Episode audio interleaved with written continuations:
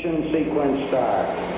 Six, five, four, three, two, one.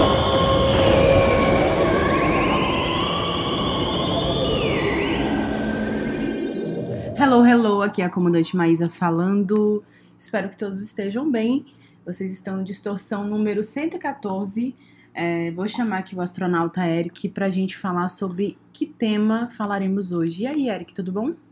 Por aqui tudo certo, comandante? Por aí, como que é que tá acontecendo? Tá tudo bem? Tá tudo bem por aqui. É, hoje a gente vai fazer uma coisa um pouquinho parecida da semana passada. É uma conexão, né? É, porque na semana passada a gente falou sobre músicos que se aventuraram na vida de atores e vice-versa. Então a gente fez uma pequena incursão ao mundo do cinema também, das telas. E hoje nós vamos falar das nossas trilhas sonoras de filmes preferidas, né? É, então. Tô curioso, comandante, Acho que tem a ver com a semana passada um pouco. semana passada, depois eu fui me dar conta que eh, nós terminamos escolhendo apenas músicos, na, na escolha das músicas, músicos que se aventuraram pro cinema e não, nenhuma música de atores que se aventuraram na música, mas até aí tá tudo certo. É, eu acho que hoje aqui eu tava pensando, pode até rolar uma atriz que cantou uma música aí num filme que eu gosto.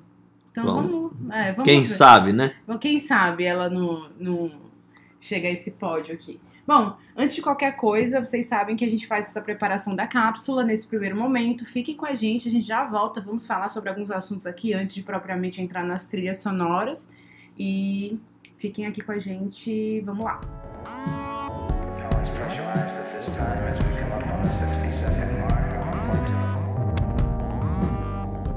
É isso aí, vamos nos preparar. Enquanto isso, a gente conversa aqui sobre algumas coisinhas. E antes de qualquer coisa, eu também quero mandar um beijo e um abraço pro nosso amigo Manuel, não é, Eric Miranda? Ele que é assíduo ouvinte, né? Pois é, a gente. Manda mensagem e tal. É, a É demais fica, essa interação. Obrigado. A gente fica super feliz quando você, Manuel. Espero que você esteja ouvindo esse também. Espero que você não salte esse, né? É, quando você escuta e vem falar com a gente, né? Dizendo que o episódio tá show, sempre muitos elogios. E além de tudo, o Manuel é um querido amigo. É, então a gente vai deixar um beijo, um O abraço cara pra do ele. Sonora Black Edition, né? Pois é, e além de tudo, ele é do Sonora Black Edition, que é o programa mais maravilhoso que existe. É, eu sou suspeita para falar, porque além eu amar Black Music, o Manuel tem um cuidado é, hercúleo, né, para fazer aquele programa. É maravilhoso, o Sonora Black Edition, todo sábado. Vou deixar aqui o abraço, um beijo para ele e falar também para os ouvintes, nossos ouvintes, escutarem, procurarem lá Manuel Soares com o Sonora Black Edition, que é demais. Astronauta Eric, esses dias é, eu vi uma pequena fala do nosso querido Josh Homme, do Queens of the Stone Age. O Queens of the Stone Age que tá de volta aos palcos, né? Mas, mas não Mas está não de volta ao Brasil. Brasil. Mas não ao Brasil. É, mas o Queens of the Stone Age realmente voltou a fazer shows, enfim, tá com disco novo. E é, o Josh Homme, ele comentou no, com algum entrevistador que ele nunca vai deixar de tocar ao vivo as grandes músicas do Queens of, do Queens of the Stone Age, os grandes hits, a exemplo de No, no One Knows. Falou que é a música que ele sempre vai tocar, que é um pacto que ele tem com o público e que ele adora ver a reação do público quando ele toca essa música e que ele acha realmente uma grande besteira quando os artistas, enfim, as bandas ignoram, né, que muitas vezes algumas músicas fazem muito sucesso, às vezes muito mais sucesso do que eles pretendiam, e eles ignoram que esse é um fato e que muitas vezes eles não quererem tocar é só mais ou menos uma uma birra assim, sem muita fundamentação. E eu queria saber do astronauta Eric o que ele acha dessas pessoas aí que às vezes é, é, explodem, né, com algum grande hit, aí depois não querem tocar mais, ficam com raiva disso. Tem uns exemplos, né, tipo Ed Mota, os Los Hermanos que não queriam tocar, Ana Júlia. Ah, depois tocaram, né? É, não, tudo bem, mas assim, o que, que você acha disso, né? Porque tem muita gente que é assim, né? É, é, eu acho. Acho que cada artista faz o que quer. Eu não sei. O cara quer tocar, toca. Ele não quer tocar, não toca e pronto. Eu, eu, eu não tenho muito essa coisa. Ah, porque o cara tem que entregar pro público, o cara não tem, o, o público vai ficar frustrado. Cara, o cara tem a carreira dele, ele escolhe fazer como ele, como ele mais gosta, né? Então é isso, é simples assim. O artista Ah, perdeu o tesão de tocar música? Ah, não toca. Se quer, não quer ir no show do cara que não toca a música que você quer, também não vai. né? Acho simples assim. Ah, o cara não tá tocando o hit que eu queria ver? Ah, então não vai no show. Ah, mas eu achei muito legal o que o Josh Homme falou, né? Porque tem uma. Às vezes tem uma soberba grande, assim, de uns caras, assim, uma, um desdém. É, ele- e ele pegou e falou nesses termos, ó. Quando há bandas que não querem tocar uma grande música, suas grandes canções, eu sempre acho que é um pouco desagradável. Agir como se uma música que muitas pessoas gostam fosse um fardo pra ele e apenas uma reação estranha ao presente que seus fãs lhe deram. Para mim parece uma reação estranha. Pra mim também parece às vezes. Por exemplo, uma coisa é eu pedir pro Ed Mota tocar Manuel. Outra coisa é ele simplesmente não tocar. Mas outra coisa é o Ed Mota falar: não vá no meu show se você quer que eu toque Manuel. Por quê? Você é o cara que fez a música Manuel. Eu queria que você tocasse, tudo bem se você não tocar. Mas não fale comigo como se fosse como se eu fosse uma fã chata por querer que você toque Manuel, entendeu? É, entendo, mas entendo que o artista, né, ele é o, o dono da sua obra, ele faz. Assim, até é uma curiosidade, assim, às vezes eu fico pensando o que que é um show. Muito já é uma coisa que eu tenho pensado muito nos últimos tempos, assim. Eu vejo uns, uns caras e, trabalhando com produção de música, assim, ah, o artista não entrega no show que o público quer, o público não sei o quê, como se isso fosse um demérito, né? E aí eu acho que o que é um show? O show também é uma peça artística. Então ela tem que ser respeitada como tal. Se a pessoa achar que é isso, se a pessoa achar que o show é só um mero entretenimento, pode ter um outro viés. Mas, no final de tudo, eu acho que o artista tem que se sentir bem e fazer do jeito que faz. O Bob Dylan, né, quebra todas essas, essas regras, tem muita gente que odeia por isso. Mas é, é- é assim, né? Eu acho que se o artista tá afim de tocar, toca. Se ele não tá afim, não toca. Pronto, né? É isso? É isso. Pronto. Então vamos lá, vamos aqui com os nossos queridíssimos é, irmãos Gallagher. o Noel Gallagher estava numa entrevista, comandante. Estava tava participando de um programa de entrevistas, aquela coisa toda. E aí abriram né, é, para pergunta do público. Ou, ou não, lembro, não sei se era por, por internet, em que tipo de comunicação era essa, mas era o público meu perguntando. E a pergunta era a seguinte: se o Oasis voltar, quem vai voltar? Quem são os músicos que vão voltar? Tudo que ele falou foi o seguinte: ele disse, então, eu, o Liam. Aí ele falou assim: bem, é uma coisa meio engraçada o resto, porque ele disse que o cabelo era uma coisa importante no Oasis. Então tá todo mundo meio velho, ele tem que saber como é que tá o cabelo de todo mundo pra saber quem ia Será voltar. que eles têm que estar no corte calopsita mod? É, ele falou que, que tipo, ele brincou, né? Pegou o cabelo dele e falou assim, ó, é, a gente era um monte de tipo de passarinho, né? De pássaro É. e tal, tem que saber se tá em forma. Né? E, e aí depois ele brincou, ah, isso é uma perda de tempo e tal, mas Uhum. mas, assim, volta e meia, né? Surge essa história. O, o próprio pessoal do Blur, agora nesse retorno, o Graham Coxon falou que ia fazer um esforço para os rivais voltarem. Parece que o Damon Albarn falou em dinheiro, que ele ia, ia botar dinheiro também para os caras voltarem. Sei lá por que isso. Mas tem esse clima. E aí, comandante? A, comandante, o que, é que ela acha dessa, dessa história toda? É divertido? É chato? É, ela torce para uma volta, torce para que não volte, é indiferente se voltar ou se não voltar. ou- Mas o que é que, que a comandante acha desse cirquinho que fica rolando? Eu acho divertido. Eu acho que tudo que envolve os irmãos Gallagher, é, eu acho tudo bem divertido, assim, sabe? Essas, essas briguinhas e dramas. E eu acho que também eles entram no personagem. O que eu acho também bastante engraçado. Não é de hoje que eles entram nesse personagem, desde os anos 90. Eles entram nesse personagem de, de fazer, né? O pessoal se divertir. E eu acho que até uma tiração de onda meio oculta com a mídia, enfim. E eu acho, assim, bem divertido mesmo.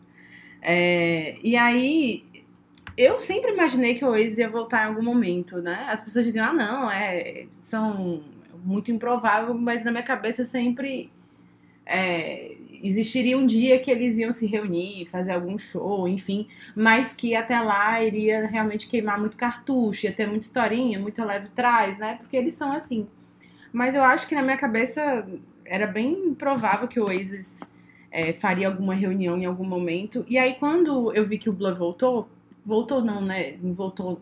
É, Imagina- inclusive, inclusive o Liam Gallagher, ou o Noel Gallagher fala, cara, eles nunca se separaram eles de nunca verdade. se separaram, exatamente. Aí ele até fala, como uma banda adulta Por tinha que exemplo- ser, mas infelizmente minha banda nunca foi adulta pra isso. Exatamente. Por isso que eu falei, ah, o Blur voltou. Não, o Blur não voltou. Eles nunca se separaram, eles deram uma pausa. Assim como o Pope também, né? E aí o, o Noel Gallagher também fala do Pope. Fala que o Blur nunca se separou, o Pope nunca se separou. Eles foram fazer outras coisas, que era um jeito adulto de fazer as coisas. Enquanto isso, a banda dele não teve essa maturidade. E aí teve todo, né, esse circo, que no final das contas foi realmente divertido. É, então foi tudo, como o próprio Noel Gallagher falou, foi mais estrondoso e mais queimado, né?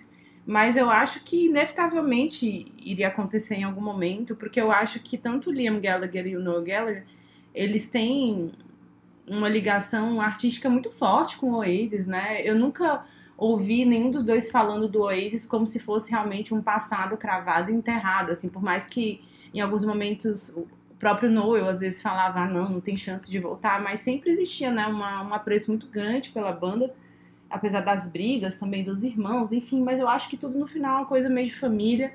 Eu imagino que, que logo eles façam uma reunião e eu vou achar legal, porque o Oasis é uma banda que eu gosto bastante, apesar das pessoas não acreditarem. Porque eu sempre falo que eu gosto mais do Blur é, e do Suede, né?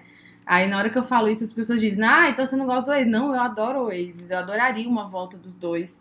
Gosto da, da, da carreira solo dos dois, apesar de eu gostar mais da carreira solo do Noel. E eu acho que eles estão ligados ali com os integrantes do Oasis, né? Eles trabalham com os ex-integrantes do Oasis, enfim. Então eu acho que inevitavelmente isso vai acontecer e eu vou achar bacana. Quem sabe, numa dessas, eu consiga assistir um show do Oasis que eu nunca vi. É, o, o meu, o meu chute é que eles, se eles não fizerem isso antes, né, em última instância, eles vão se reunir num momento que eles forem indicados ou nomeados no Rock and Roll Hall of Fame. Né? Eles nunca foram indicados.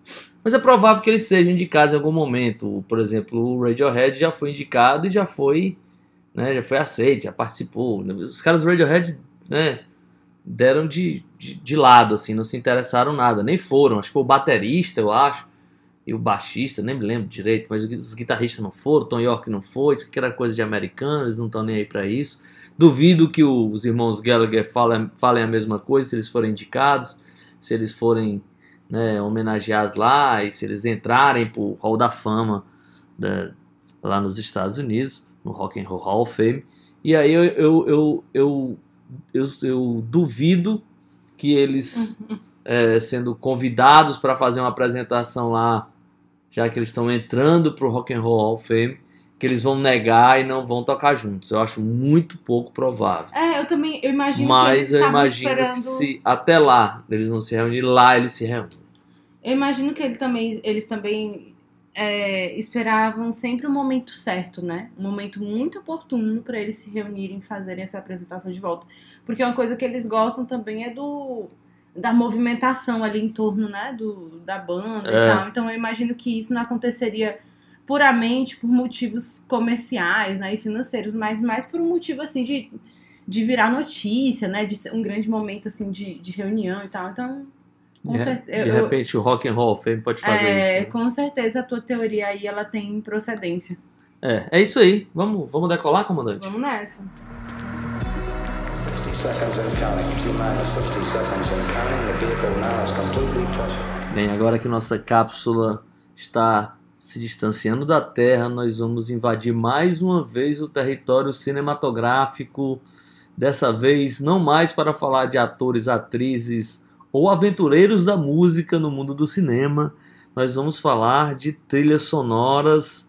Nós já falamos aqui de filmes de música que a gente gostava e tal. Hoje é um pouco diferente. Nós vamos falar das trilhas que nós mais gostamos ou que nós mais lembramos ou que nos marcaram de alguma maneira.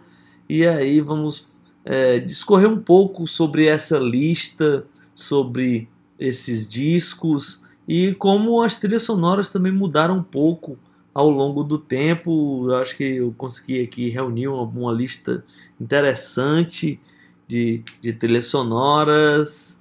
E você, comandante, o que você pensa do assunto?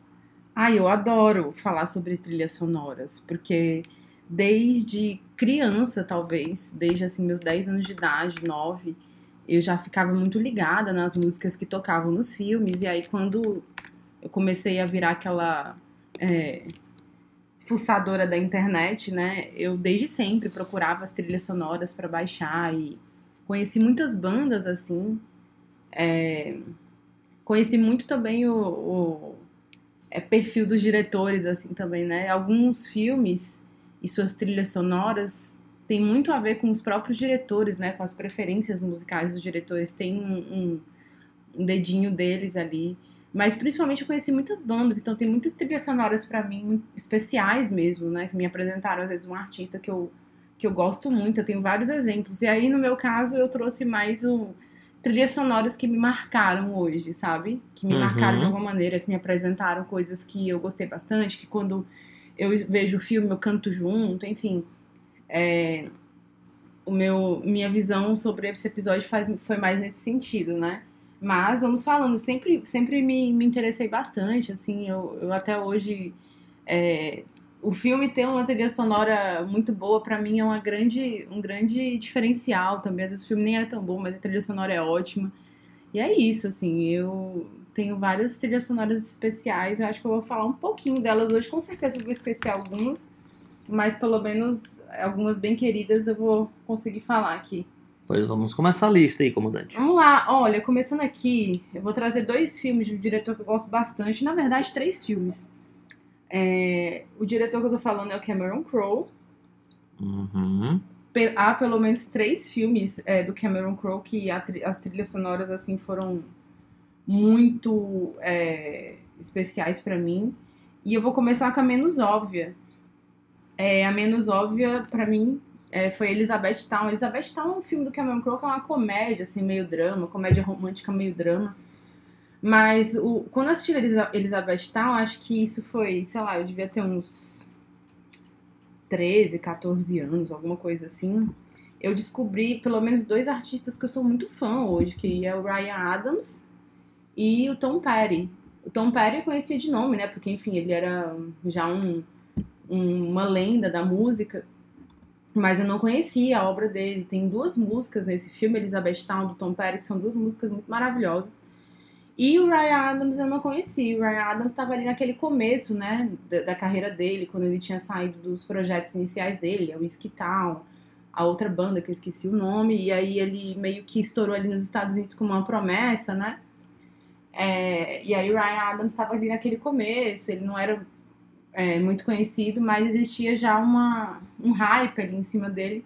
E eu o conheci nesse filme, que toca, além disso, outras músicas maravilhosas. Toca James Brown, toca. é, enfim, toca o- o- uma das músicas do YouTube que eu gosto, né? Não é, eu não gosto da, da- do YouTube todo tempo, assim, né? Mas é, toca uma música do Unforgettable Fire, que é Pride, que eu adoro. Toca também Nancy Wilson, toca alguns nomes assim da música country americana. Toca o Litsten Buckingham lá do, do. que era lá do Fleetwood Mac. Toca The Humphreys, Hollies, Elton John. é, toca também. Falei James Brown, né? To- Toca o Jeff Feeling. Toca é, My Morning Jacket. Conheci também o My Morning Jacket por causa desse filme. E é um filme assim muito especial pra mim por conta disso. E tem uma parte ali que a música tem muito a ver com a própria roteiro, com o próprio desenrolar da história, porque tem um momento ali que a garota dá um, como se fosse um livro de viagem, né, pro protagonista do filme. E ali durante esse esse é, na verdade, ele pega nesse livro tem um CD e ela gravou músicas que estão dentro dessa trilha sonora nesse CD pra ele escutar enquanto ele tá viajando. E aí ele coloca ali, vão tocando músicas muito a ver com a própria cultura americana e tal. E aí foi bem especial. Outro filme do Cameron Crowe que eu gosto muito da trilha sonora é o Vanilla Sky. Tem uma trilha sonora maravilhosa, tem Radiohead, tem é, Jeff Buckley.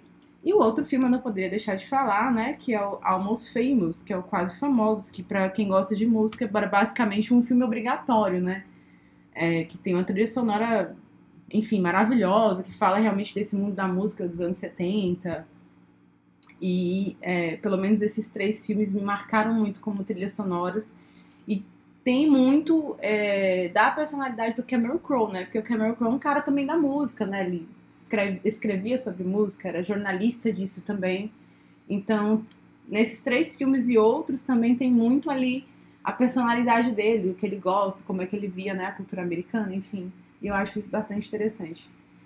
É, o, o Quase Famosos é um filme ali sobre os anos 70, né? Sim, no rock anos 70. É, né? meio, tipo, muito a cara do, do Cameron Crowe quando começou a carreira. É meio uma mistura de autobiografia com, com, é, com ficção. Ele juntou na, na banda lá no Steel Waters, é, ele juntou todas as histórias que ele viveu com várias bandas, né?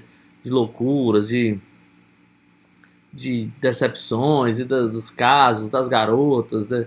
daquele mundo dos bastidores ali, de quando ele saiu muito jovem para ser acompanhar, acho que não sei se a primeira banda que ele acompanhou bem jovem foi o Led Zeppelin, se eu não me engano. É, porque tem muito esse negócio do Led Zeppelin ali também, né? É é como se fosse a banda, é, ela é como se fosse um retrato do Led Zeppelin, né? Parece.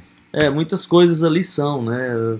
Aquela, aquela cara de Led Zeppelin ali, mas é um filme é, é um filme adorável, um dos melhores filmes assim de ficção de música que eu já vi, né? Normalmente os filmes de música eu acho mal ambientados, muito artificiais, É assim. muito clichê, né? E tal. É, e até os artistas interpretando as bandas ali, não, não passa muita credibilidade, assim, eu acho que eu acho que ele mandou muito bem.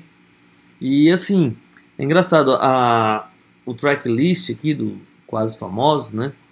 Tem 17 músicas, tem um monte de gente participando, é, mas tem uns artistas aqui que liberaram as músicas, né? é, para o filme, mas não para a trilha sonora. Então, tipo, uma das, das, das, das bandas que nunca libera música para filme é o Led Zeppelin. O Led Zeppelin liberou That's the Way né, para a trilha sonora do Almost Famous. Tangerine também, não foi?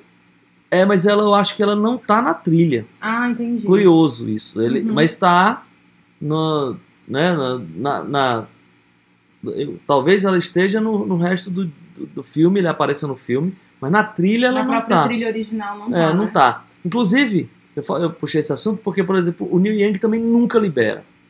Mas ele liberou Everybody Knows This Is Nowhere, mas também não tá na trilha, tá só no filme. É, E aí, é, Tangerine tá aqui na lista, Uhum, mas do- das músicas que entraram no filme, mas não entraram na trilha sonora. uhum. É, e eles e o, e o, e o Cameron Crowe tentou fazer é, o Led Zeppelin liberar Stereo to Heaven. Não entrou.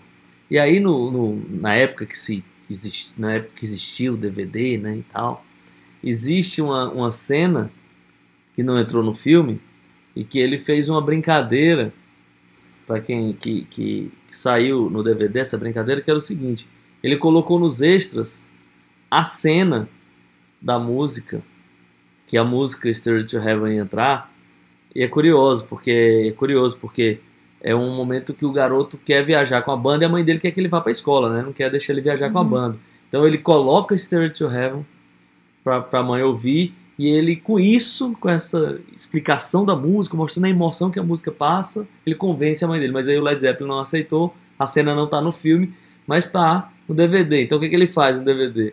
Ele explica no começo que a, que a música não foi liberada, que existia a cena, então o que, que ele pede? Ele pede para você sincronizar, ele faz uma contagem regressiva, você dá o play e assiste né, a imagem sem o som e a música vai andando e o garoto vai mostrando pra mãe o quanto aquilo é emocionante. E é bem legal essa cena. Não sei se tá na internet, se tá no YouTube, mas eu lembro que no DVD tinha essa cena e é muito curioso, assim. Mas mesmo assim, eles mostraram essa cena, o Robert Plant e Jimmy mas eles não liberaram a música. É, pra você ver como o Cameron Crowe, por mais que, por exemplo, o, o Almost Famous tem esse tema, né, é, esse tema central relacionado à música, é, mas toda a trilha sonora sempre tá, é, parece que atrelada ao próprio andar do filme. Por exemplo, Elizabeth Town, que foi esse primeiro filme que eu comentei, ele é uma comédia romântica meio drama, Mas tem um determinado momento em que esse protagonista, que nem eu falei, ele vai ouvindo esse CD que essa que a que a o par romântico dele, né, dá pra ele esse CD. E aí ele vai passando por alguns lugares dos Estados Unidos, meio que naquele estilo Forrest Gump, sabe? Aham. E aí meio que a, a música vai conversando com as cenas. Tem um momento que foi muito legal, assim, que eu vi. É, o momento que toca a música do U2, Pride, in the, in the Name of Love. Quando essa música do U2, ela tem uma história é, relacionada com o assassinato do Martin Luther King.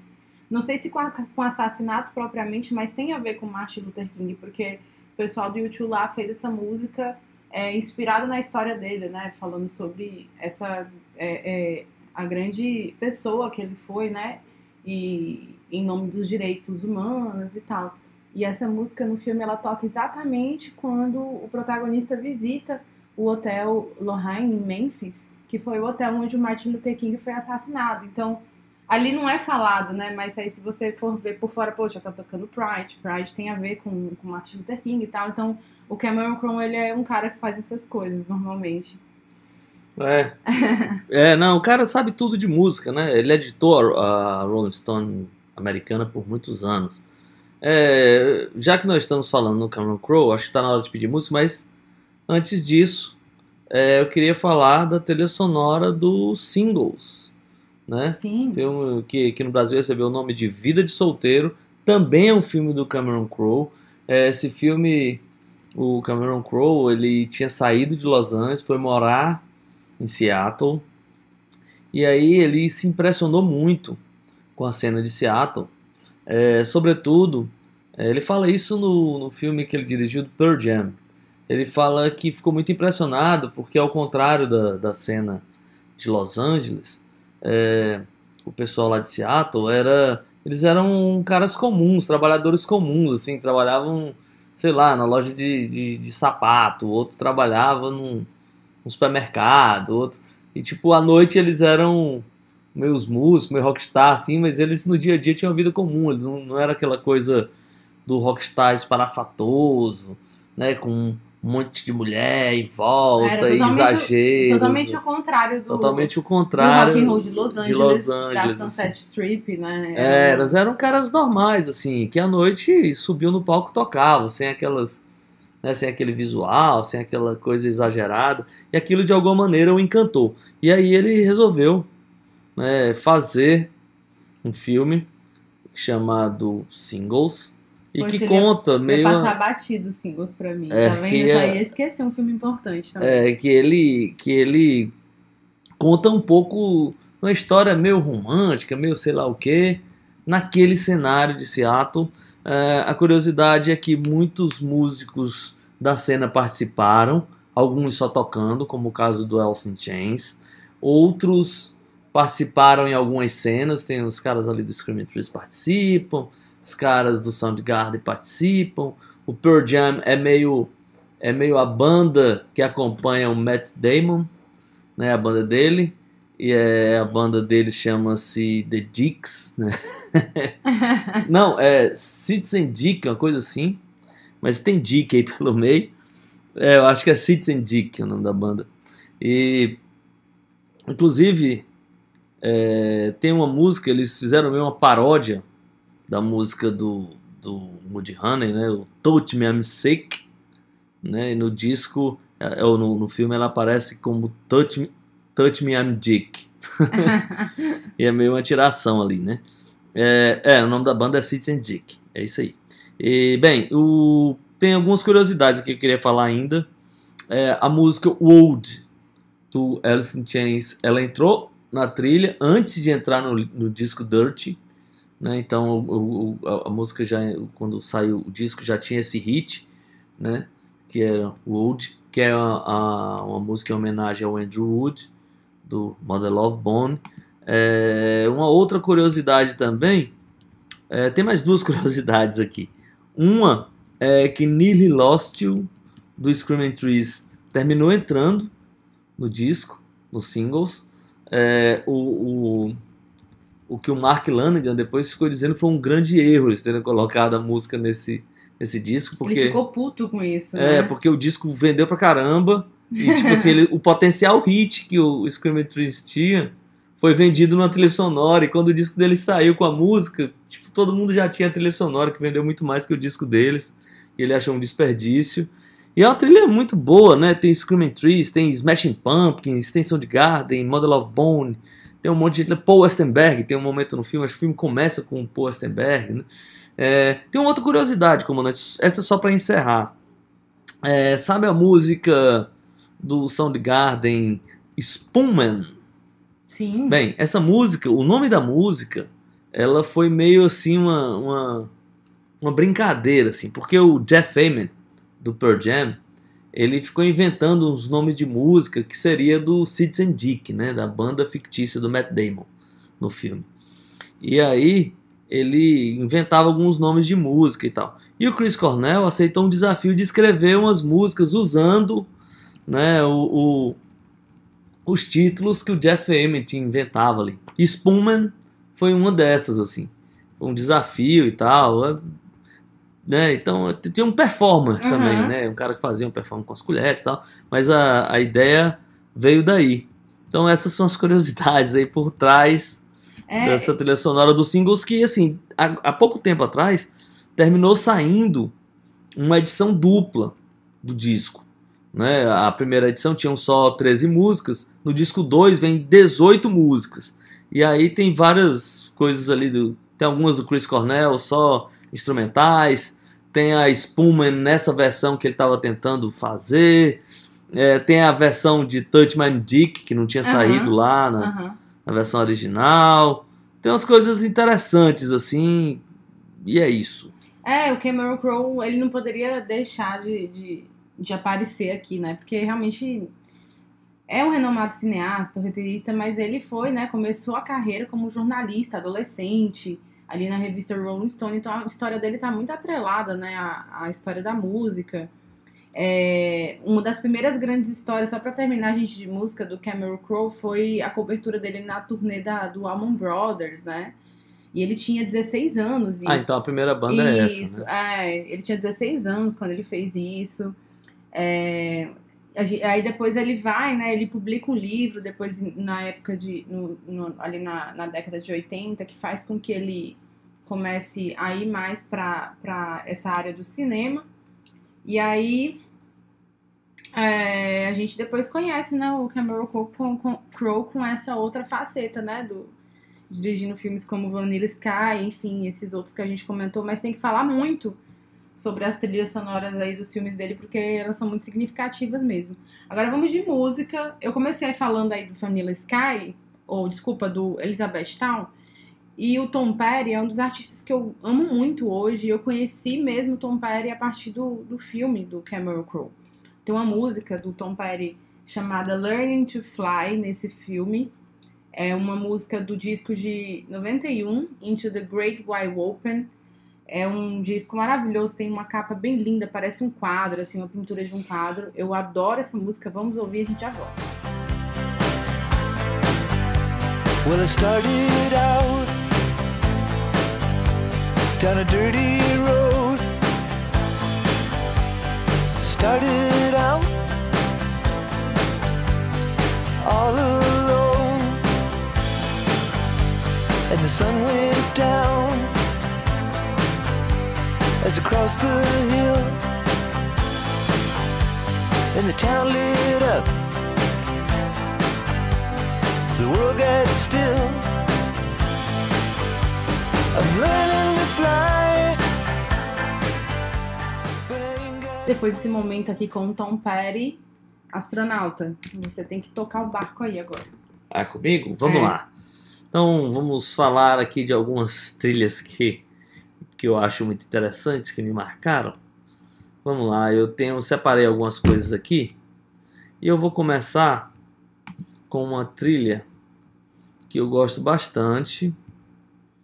é, e que é de um filme. Foi muito louco, né? Do nosso querido David Lynch. Né? O filme é o Lost Highway. Né? Olha. Aqui no Brasil, Estrada Perdida, ninguém mudou muito o nome. É, E é um filme. A gente tá num terreno bem obscuro agora. É, obscuro. Eu vou fazer aqui uma conexão aqui é, do, do, do, do, do- Como é que eu acabei de falar? Do David Lynch com o, o, do Tarantino, todos eles é, ligados ali pelo Trent Reznor. Vamos tentar organizar essa bagunça aqui. Bem, essa trilha do Lost Highway foi produzida pelo Trent Reznor. É, o filme é um filme obscuro, muito maluco, assim, né? Naquele esquema David Lynch, assim. É um filme que as pessoas não dão assim, tanta importância para ele, mas eu acho o filme muito interessante, assim. E a trilha é curiosíssima, assim. E tem uma das músicas que eu lembro muito que, que quando é, saiu é, o single na época, saiu o clipe, eu assistia demais, adorava essa música quando passava na MTV naqueles famosos tempos que você tinha que esperar a música para ver na programação, para você ver o clipe, né, que você gostava, que é a música The Perfect Drug do Nine Inch Nails, uma música que não tinha em nenhum disco do Nine Inch Nails, só tava na trilha sonora, uma música inédita. O clipe é demais, acho ótimo até hoje, envelheceu muito bem. A música é sensacional, assim, eu acho muito boa a música do, do Nine Inch Nails. É, como eu já falei, não tá em nenhum disco, então tive que comprar a trilha sonora por conta dessa música, mas aí eu fui me dando conta que a trilha sonora tinha outros, outros grandes momentos, assim. E alguns momentos que são, no mínimo, curiosos, comandante. Porque tem David Bowie, tem o próprio Trent Reznor, né? Fazendo aqui o- umas passagens e tal. Tem o, o, o, o, músico amigo, parceiro do David Lynch em alguns momentos muito interessantes, que é o Ângelo Badalamenti. É, tem o Smashing Pumpkins com I, uma música que só tá também nessa trilha sonora, não tava nos discos. É, tem o Low Reed, em dois momentos diferentes aqui, tem Magic Moment, que é uma música interessante. Ah, tem o Merlin Manson tocando a Put Spell on You, né, do Screen J. Hawkins aqui, o que é curioso também. Agora, tem um momento mais curioso, comandante. No meio disso tudo, de, de Rammstein, de Nine Inch Nails, de Merlin Manson, tem Antônio Carlos Jobim, com insensatez. tá aqui no meio dessa trilha sonora, o que é uma coisa curiosíssima, assim, né? É uma, é uma trilha muito obscura e tem esse momento aqui com insensatez do Antônio Carlos Jobim. E aí, essa é uma trilha sonora que me, que me impactou, assim, sobretudo porque eu tinha que comprar o disco, né? Na época não tinha como é, ouvir a trilha sonora se não fosse comprando o disco. E aí eu fiz a conexão direta, né, com, com o, o Quentin Tarantino, que é por conta do filme Natural Born Killers, né, ou seja, Assassinos por Natureza, que o roteiro é dele, né, mas é um filme que foi dirigido pelo Oliver Stone. Uhum. e tem uma trilha sonora também produzida pelo Trent Reznor. E essa trilha sonora é demais também. É, tem começa com o Leonard Cohen, né, que é o começo do filme, né, com Wait for a Miracle, é impressionante essa música, o jeito que o filme começa e misturado ali com a música do L7, que é Shit List, e aí Pat Smith, Cowboy Junkies tocando Sweet Jane, né, do Velvet Underground, Bob Dylan, o próprio Nine Inch Nails tá lá, Janis Addiction também, cara, a trilha sonora é muito legal de ouvir, mistura os diálogos do filme no meio das músicas, é, Juliette Lewis, tem, ela tá cantando ali antes dela entrar literalmente no mundo da música com, com a banda dela, então é uma trilha sonora que eu gosto bastante, assim, tem o próprio Nine Nails, né, que ele não ia deixar a própria banda fora dessa festa, é uma trilha sonora muito legal de um filme que eu gosto bastante, assim, é, o pessoal meu, dá uma detonada, né, no filme, mas eu, eu gosto muito desse, dessa trilha sonora, assim, e a comandante, o que é que ela acha? Ah, e tem dois exemplos de dois caras que usam completamente a trilha sonora é, de uma maneira cinema- cinematográfica, né? é, o David Lynch não precisa nem falar, eu fico brincando falando que ele é o dream pop dele, sabe, né? Porque eu, a gente tem aí é, uma grande parceria com o Ângelo Badalamente, né? O Lynch trabalhou em colaboração com ele em muitos dos filmes, criou trilhas sonoras icônicas, além né, do, do lance da TV, né, a trilha sonora de Twin Peaks, da série. E aí também o legal do Lynch, ele tem uma, uma especificidade muito interessante, que ele trouxe essas músicas assim de jazz noir também, né, dream pop, para criar né, aquela ambientação, usando o som de ambiente mesmo, ruído, né, criar uma atmosfera de, de atmosfera obscura. E aí contribuía muito para essa grande assinatura dele, né, da sensação de pesadelo, de sonho. Tem uma coisa também interessante do David Lynch, que ele também era um. A a gente sempre fala que o, que o, que o responsável. Os responsáveis por meio que trazer o, o Roy Orbison à tona, né? Novamente, foi o, o pessoal lá do filme Uma, Uma Linda Mulher, né? Que colocou Pretty Woman na, na trilha sonora, mas não só eles, né? O David Lynch também colocava o Roy Orbison nos- nas trilhas sonoras, e aí naquele filme Veludo Azul ele coloca In Dreams, que é a música que con- conversa completamente com, com o filme. E aí o Tarantino é a mesma pessoa, assim, né? Ele usa essas coisas pop, cult, obscuras e tal. E aí ele dialoga, né? Música e cinema integra. E o exemplo também foi o Pulp Fiction, né? Como You Never Can Tell, lá do Chuck Berry. É um exemplo muito icônico, porque foi uma cena tão icônica que resgatou a música, né? Trouxe a música de volta. É, ele usa também essa diversidade de gêneros musicais, enfim, tem muito também do que ele coloca da surf music. É, eu acho que, que, a, que a trilha sonora mais marcante, assim, do Tarantino... Eu falei do, do Assassino por Natureza, o roteiro dele é o Oliver, Stone que dirigiu, disse, produziu, né, e dirigiu. E mais, a comandante já emendou com o Tarantino. Eu acho que a trilha sonora de Pulp Fiction é uma grande trilha sonora, né? comandante? Sim, já demais, tá falando desse assunto. muito. É, muito mesmo. A trilha sonora de Pulp Fiction é uma grande trilha sonora. E é uma trilha sonora também. O, o Tarantino ele tem essa. Essa. Essa. é, esse lance também, como o David Lynch faz, né? De casar completamente a trilha sonora com, com o filme e tal. E aí fica muito ligado, fica muito icônico. É coisa assim, quando você escuta a música, você lembra imediatamente do filme, assim, né? Porque ela- eles fazem essa, essa grande é, é, união, né? O Tarantino fez isso demais. Até a própria música You Never Can Tell. A letra da música tem muito a ver com aquele momento entre os dois personagens, né? A dança, mas ao mesmo tempo aquela questão de segredo e tal. Então ele fazia, ele tinha muito essa sacada mesmo. E ele trouxe de volta, assim, um cara que estava muito esquecido, né? Quando ele colocou no filme Miss Low, do Sim. Dick Dale. O Dick Dale. and His Deltones. O Dick Dale tava meio esquecido, assim, meio apagado, né? Um cara que é fundamental Muito importante o essa cara, coisa né? da surf music dos anos 60 e tal, um baita guitarrista e tal. Inclusive, depois que ele trouxe o, o Dick Dale, né? Que o Dick Dale tem aquele riff de guitarra de surf music bem, é, bem marcante. Aí uma galera assim da música pop mesmo fez umas, uns remixes assim com as músicas do Dick Dale, né? E aí quem escuta hoje, se você escutar essa música do Dick Dale que a gente tá falando, você vai lembrar automaticamente do filme do Tarantino, mas ele também foi esse cara responsável por trazer à tona um cara muito importantíssimo como Dick Dale, né? Importante pra para construção do, do rock and roll mesmo, né? Porque era um cara extremamente visionário, né, para aquela época.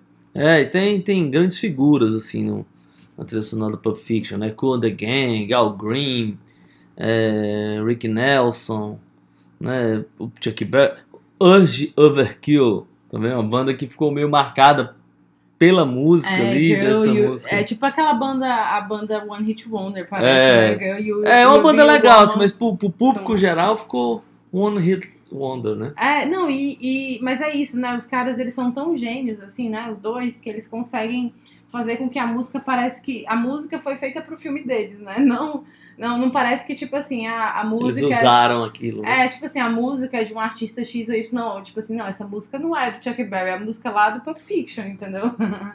Então, comandante, eu acho que está na hora de música, né? É, tá na hora E de aí- música agora com você. É comigo e eu já falei tão bem dessa música, eu gosto tanto dessa música. E eu vou escolhê-la aqui, apesar de ter os singles, né? Que é uma, uma lista de músicas que eu gosto muito. Mas vamos variar um pouco. Vamos de Nine Inch Nails com The Perfect Drug, música que tá no filme Lost Highway, David Lynch, é isso.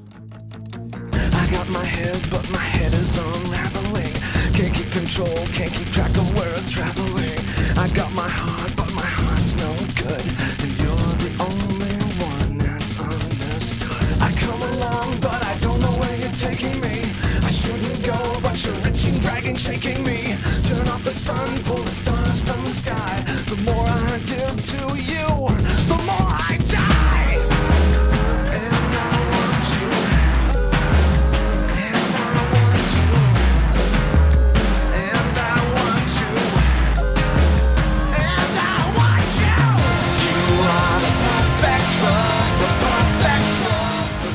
Seguimos nosso voo, é, escutamos agora há pouco um trecho do- da música The Perfect Drug com Nine Inch Nails do- da trilha sonora do filme Lost Highway.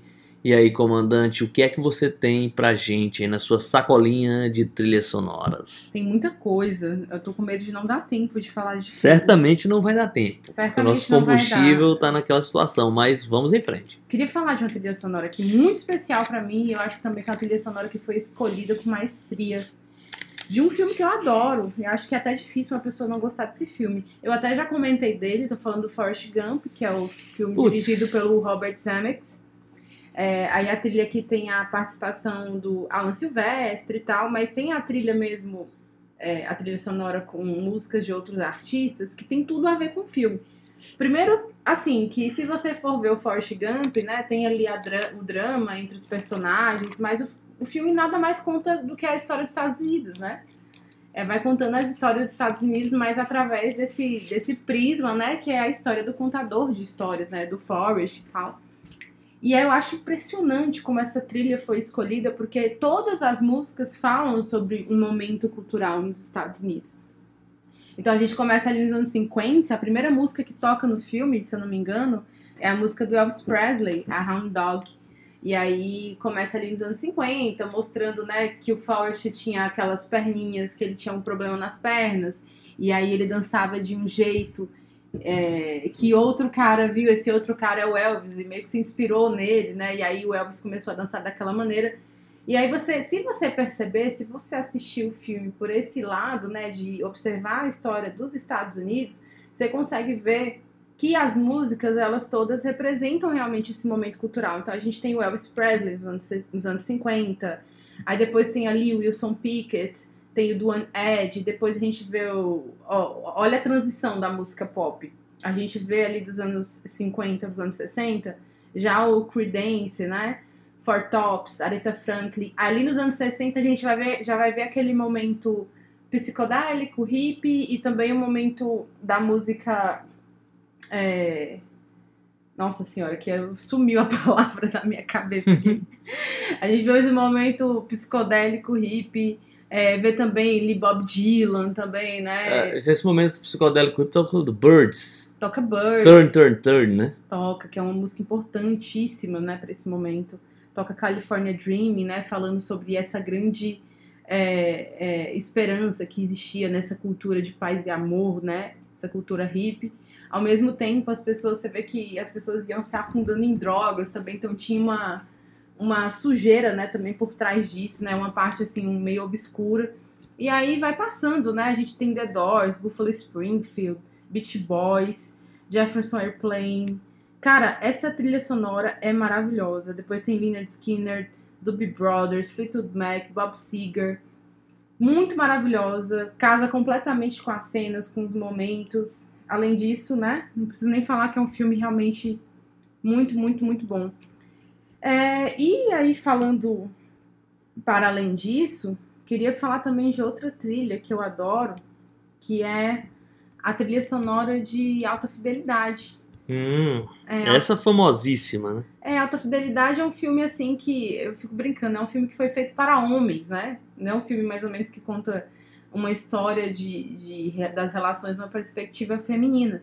Mas é um filme que tem também esse, esse tema por trás, né? Da pessoa ser apegada, né? À música, a filmes, enfim, a literatura, e ela vê o mundo através né, dessa, dessas perspectivas, que é o que acontece com, com o Rob, com o protagonista ele tudo que ele vê, né, tudo que ele ele o jeito que ele se relaciona, tudo, tudo na vida dele tem a ver com a música, porque isso fez parte da formação dele, né? Da formação moral, assim, de caráter.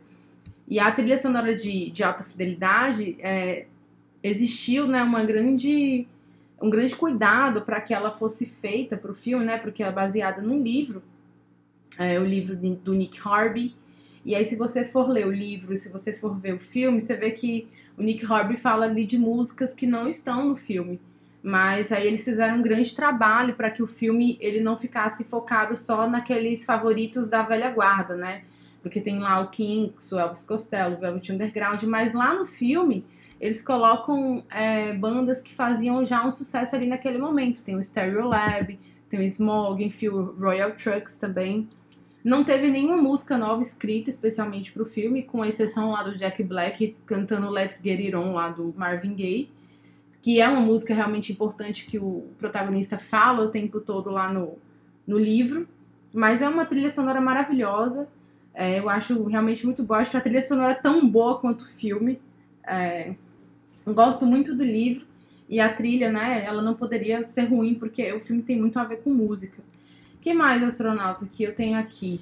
É, queria falar também, rapidinho, de, de, um, de um diretor que eu acho que também ele é muito feliz na hora de colocar as trilhas sonoras dele, que é o Paul Thomas Anderson. É um cara também que tem uma perspectiva muito americana nos filmes dele, então é uma trilha, sempre tem uma trilha sonora bem americana, né? Mas tem filmes como Bug Nights, é, Vício Inerente, é, o próprio último filme dele, o Licorice Pizza, que por mais que eu não tenha gostado tanto, eu acho que tem uma trilha muito boa. E aí, né, como tem, são filmes meio que de época 60, anos 60, anos 70, aí você volta a ouvir aquela velha guarda também, os clássicos, e eu adoro. É, o, o- é, comandante, nós já estamos aqui com o nosso combustível, né? Vamos de. É, é, o, o Quase Famosos, oh, desculpa, Quase Famosos não, o Alta Fidelidade, é engraçado assim que, eu não sei se a comandante chegou a, a, a, a ver, tinha uma, uma, uma peça de teatro que era baseada no, no filme, Sim, que era, alguma não- coisa não som e fúria e É. tal. E, é assim, engraçado, que era uma coisa, né, uma peça de teatro, era um ator só e tal, mas, mas parecia mais simples assim, mas eu até achei mais interessante do que o filme. Mas eu- o filme é, retrata muito o mundo das lojas de disco, né, tal, e essa curiosidade assim dos caras que são fanáticos, que eram fanáticos ali pela, pela música e a relação deles com as lojas, né, e, e com os discos e com aqueles papos que ficavam no balcão. Então, de alguma maneira, isso é muito nostálgico pra mim. É, e o engraçado também é que eu acho que o, o Nick Harvey, ele faz isso muito bem, porque ele não... Existe uma romantização ali do cara que é viciado em disco, em loja de disco, mas existe também uma realidade ali, né? Porque os caras que são... Ele, ele mostra esses caras como se fossem meninos ainda mesmo, né? Aham. Meninos colecionando brinquedos, né? Então eles têm um comportamento muito de meninos ainda imaturos. Isso é muito interessante também. É, eu acho que de alguma maneira tem isso mesmo, É né? isso, eu acho que o mundo masculino. é, tem- eu- uma vez estava até conversando isso com você, né, astronauta? Que o mundo masculino tem muito esse negócio do colecionismo que parece mais um prazer infantil. E eu não tô falando isso como É, uma maneira certamente. de, de, de- Ah, é, é, como se fosse uma coisa ruim, não. Mas existe um prazer infantil, assim, nos homens que fazem com que eles procurem colecionar coisas, né? É, e é curioso porque no mundo. Talvez por isso a série não tenha funcionado muito bem. É, na série Alta Fidelidade, uma série que estreou, sei lá, uns dois anos atrás, eu não lembro direito. Acho que ela já foi descontinuada. É, eles colocaram uma garota, né? Substituindo o personagem principal. E aí eu acho que duas coisas que não funcionaram muito bem. É, uma é essa coisa do colecionismo e tal, não que as mulheres não façam isso, mas era um, num volume muito inferior ao dos homens. Isso é Sim. muito coisa do mundo masculino, a coleção dos discos e tal, aquela coisa toda. E eu acho que muito dos dramas são na perspectiva masculina, o que aí perde total sentido quando você muda para mulher.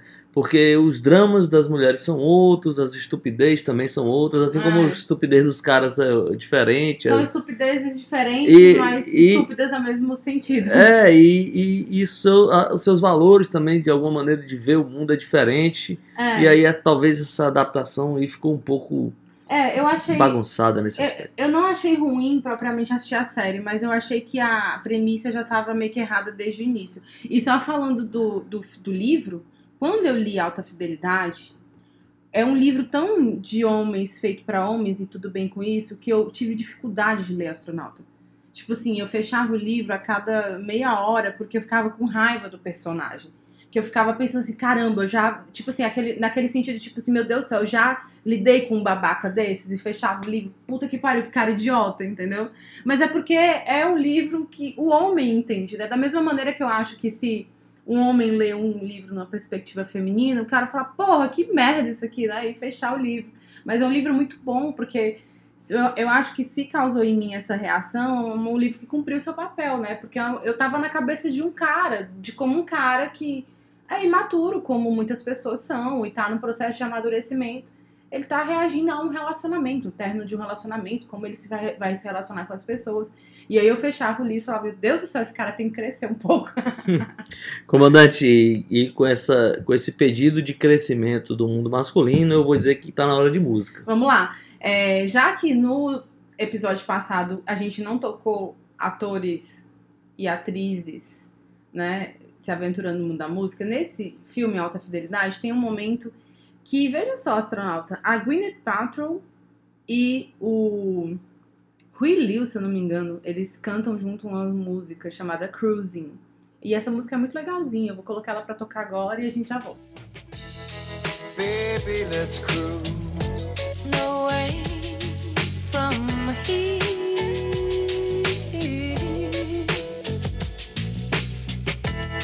Don't be confused.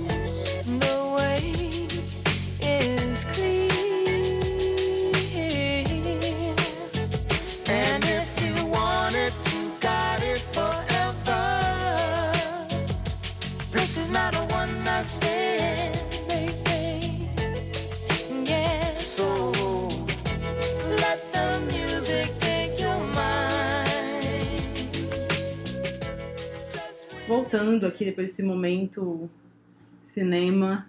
E aí, astronauta, vamos encerrando, né? Vamos, vamos ter que encerrar. vamos, vou, vou, vou tentar ser muito, muito breve agora. É, eu queria começar falando de uma trilha. Vou falar rápido dessa trilha. A gente já falou muito deles por aqui, eu acho que algumas vezes. Que é a trilha sonora do filme Backbeat. Que é aqui no Brasil, o nome são Os Cinco Rapazes de Liverpool. É o livro. Oh, desculpa, o filme trata da história dos Beatles é, pré-disco, né? Pré pré primeiras gravações, então é os Beatles lá do comecinho, quando eles ainda eram um quinteto, não um quarteto. E essa trilha sonora é muito legal. É uma trilha sonora ali de covers que os Beatles faziam ali no começo da carreira. E aí eles conseguiram montar uma banda sensacional. Assim. O filme é de 1994 e tem ali na trilha sonora, na, na, na banda que, que tocou a trilha sonora, né, que fez as versões das músicas ali que os Beatles tocavam, né, tinha o vocalista do, do Soul Asylum, né, o Dave Piner, tinha o Greg Dooley do Afghan Wigs, é, na guitarra tinha o Tuston Moore do Sonic Youth, tinha o Don Flaming do Gumball, tinha o Mike Mills do R.E.M. no baixo e o Dave Grohl na bateria, ali um dos primeiros trabalhos do Grohl eh, depois do, do fa- fatídico fim do Nirvana. Ele participou dessa trilha sonora e, cara, essa trilha sonora é demais, as versões são insanas, assim. Eles chegaram a tocar juntos em alguns programas de televisão, algumas coisas do tipo. E é, cara, aquele repertório, assim, de, né, de arrasar, né? Tem é, Twist and Shout, Mr. Postman, Come On Everybody, Rock and Roll Music, Slow Down, Roadrunner, Carol. Cara, é uma. Tipo assim, são 12 músicas, eles fazem em 27 minutos. As músicas estão turbinadíssimas, super aceleradas, super raivosas, assim, a banda tá demais. O filme é legal, é, não é um grande filme. é, inclusive tem uns momentos assim que eu acho bem chato, sugerem umas coisas que eu não sei. é, mas não tá longe de ser um filme ruim.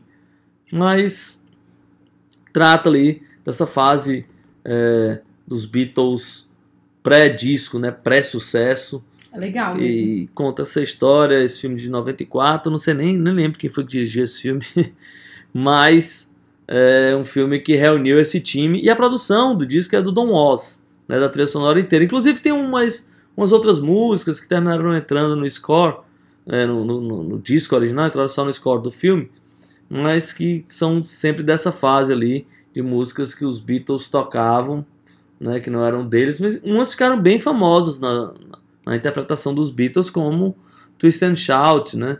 É, Mr. Postman também, Slow Down, Rock and Uhum. Roll Music, né? Mas é isso aí, é uma, uma grande trilha sonora, é, tipo, diverte qualquer festa, tipo, se o negócio não tá andando, mete uma música ali, mete o backbeat, pode deixar 4, 5 músicas tocando na sequência, que anima até defunto.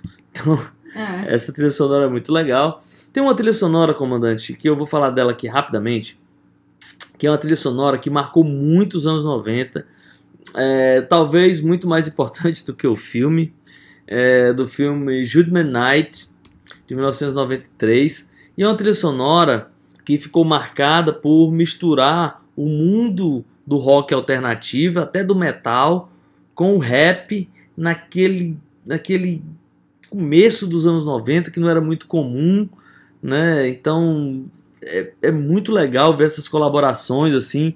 É, é, o, o disco já começa com, com a mistura do Helmet com House for Pain, ou House of Pain, desculpa. Uhum. É, o Teenage Fan Club, Teenage Fan Club com Della Soul, é, o Living Colors com Run DMC, Biohazard com Onyx, o Slayer e o Ice-T, né, que é demais, o Sonic Youth e o Cypress Hill, é, cara, o Pearl Jam e o Cypress Hill, então é, tem um outro aqui que é demais, é o Dinosaur Jr. com o Del Funk, e é, é muito legal ver essas misturas, é, esses mundos se encontrando ali naquele disco, a trilha sonora fez muito sucesso, ela saiu aqui no Brasil, é, ela vendeu 500 mil cópias lá nos Estados Unidos e tal, foi muito bem. Por isso que eu falo que talvez tenha, ido, é, tenha, tenha feito mais sucesso do que o próprio disco. E eu me lembro que foi meio chocante, assim, cara, tem esse trilha sonora aí e tal. E eu olhava assim, cara, que essas bandas estão tocando com, com esses rappers, que coisa curiosa, assim. O que depois via ficar, veio a ficar muito comum, né? Mas na, naquele tempo foi uma coisa meio inovadora, assim. Então foi o, o casamento ali do, do rap, do rock, né? Então foi meio essa mistura que depois, como eu já falei, ia ficar comum. O new metal fez muito isso, mas ali era uma, uma época seminal para essa coisa. Eh, e eu, eu- até algumas revistas sugeriram que isso era o futuro da música, né? Do, do rap, do próprio rock e tal. Bem, depois aconteceu o que aconteceu. Mas essa trilha sonora é uma trilha sonora muito marcante para quem estava ali nos anos 90. E para encerrar, comandante, eu queria falar. Também tem uma trilha sonora que, putz, eu até separei ela aqui. Eu não, não falei dela, mas. Que era. Garota Rosa Choque. É, eu ia falar, mas é, Vai ser Começou a tanta coisa, né? Tipo, tem, tem Echo and the Bunnymen, tem, tem New Order, tem umas bandas É, assim tem interessantes. Breakfast Club também, tinha que falar, né? É, Enfim. tem um monte de gente legal. Mas eu queria encerrar com um dos filmes assim que tem muita música, um filme leve, pop assim, mas que usa muito bem as músicas, que é o Baby Driver. Eu ia falar dessa Né? também aqui anotada. Eu falei, não, deixa Então, pra outro momento. É, vou encerrar aqui minha participação com o Baby Driver, é um filme ali de 2017 e que usa a música como um elemento muito importante no filme. É, as músicas entram muito bem. É, a, a trilha sonora é uma trilha sonora dupla que tem 29 músicas, assim, é demais. A história de um cara que, que é um super piloto de carro, né? O cara dirige muito bem. E aí, por uma situação X, ele vai dirigir para uma, uma gangue que faz assaltos e tal, e tem que fazer aquele filme de perseguição, né? Que os americanos tanto gostam, né? A polícia perseguindo um cara, com aquelas cenas mirabolantes, cara andando pela contramão naquelas avenidas gigantes dos Estados Unidos, aquela coisa toda. E como ele, ele tem um problema auditivo, ele diz que a, a música é o que deixa ele tranquilo, né? Então, tipo assim, a, a trilha sonora para ele fazer as fugas, né, tem a ver com as músicas que ele, ou quer dizer, a performance dele para fugir da polícia, para suas fugas, tem a ver com a música que ele está ouvindo nos seus fones de ouvido. Então, a primeira cena do filme, que terminou virando o próprio trailer do filme, que é a música do John Spence Blues Explosion, que é Bell Bottoms. Cara, essa música é demais, ela tá no disco Orange. E aí muita gente pensa que aquela edição do filme é, Uhum. pensa que a música foi alterada para fazer a edição do filme, né? Porque a música tem um ela tem umas paradas e tem uns silêncios assim, mas no disco já é daquele jeito, o cara construiu a cena toda em cima da música. E aí, tipo, quando eu vi aquilo a primeira vez, eu pensei, bem, pode ser que eu não adore esse filme, mas é certeza que eu vou assistir. E já vi o clipe barra trailer várias vezes. E o, além do John Spence Blues Explosion, tem o Jonathan Richman e o Modern, e o Modern Lovers, Putz, tem. Beach Boys, Carla Thomas, The Damned, The Commodores, T-Rex, Beck, cara, um monte de gente legal. É, tem Blur, tem Barry White, Sky Ferreira, tem um monte de gente legal nessa trilha sonora. E é um filme, como eu falei, um filme leve, assim, um filme, né, não vai mudar a vida de ninguém, é um filme divertido e que tem, né, a trilha sonora caindo muito bem. Se você gosta de música, são ótimas as referências dentro do filme e as cenas são demais. É isso aí. E eu só queria, além de corroborar com tudo aqui que o astronauta falou, tudo que ele falou, eu assisti, acho realmente muito bom. Queria só. Eu, eu acabei falando uma coisa. Deixei de falar o filme que eu escolhi a música. Eu falei que era o, o, o Alta Fidelidade, mas o que eu escolhi a música é do filme Duets, que eu também Ah, adoro. tá. Porque no Alta Fidelidade quem canta é o Jack Black. No Duets quem canta é a Gwyneth Paltrow com o Rui Lewis e é muito legal. Enfim, agora vamos encerrar e astronauta escolha a música. É, eu já falei, né, do Bell Bottoms, do John Spence Blues Explosion, e é com ela que nós vamos encerrando essa parte do programa. E daqui a pouco a gente volta, né, já para fazer nosso pouso com todo mundo que está aí acompanhando em ótima companhia.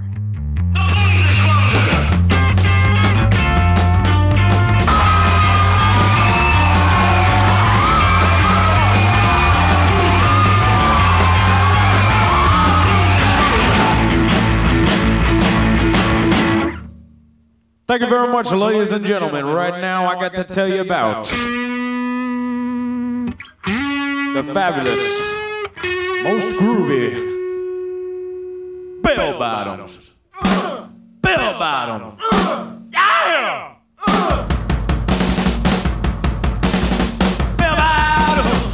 Bell bottoms. Bell bottoms. Bell bottoms. E assim a gente encerra o episódio de hoje. Foi muito bom. Apesar de eu não ter conseguido falar, pelo menos, olha aqui, ó, 3, 4, 5, 6, 7 filmes. Mas eu vou deixar aqui eles guarda- guardadinhos para O famoso volume 2, né? para o volume 2. Astronauta, muito obrigada pela sua companhia maravilhosa. É, obrigada a todo mundo que ficou ouvindo a gente até agora. Um beijo, um abraço até semana que vem. Bom, foi muito bom tê-los em nossa companhia. Espero que todos estejam bem. A nossa nave já está no chão. Obrigado, comandante, pela brilhante condução. Mais esse voo. Próxima semana tem mais. Peixe vendido. Câmbio desliga.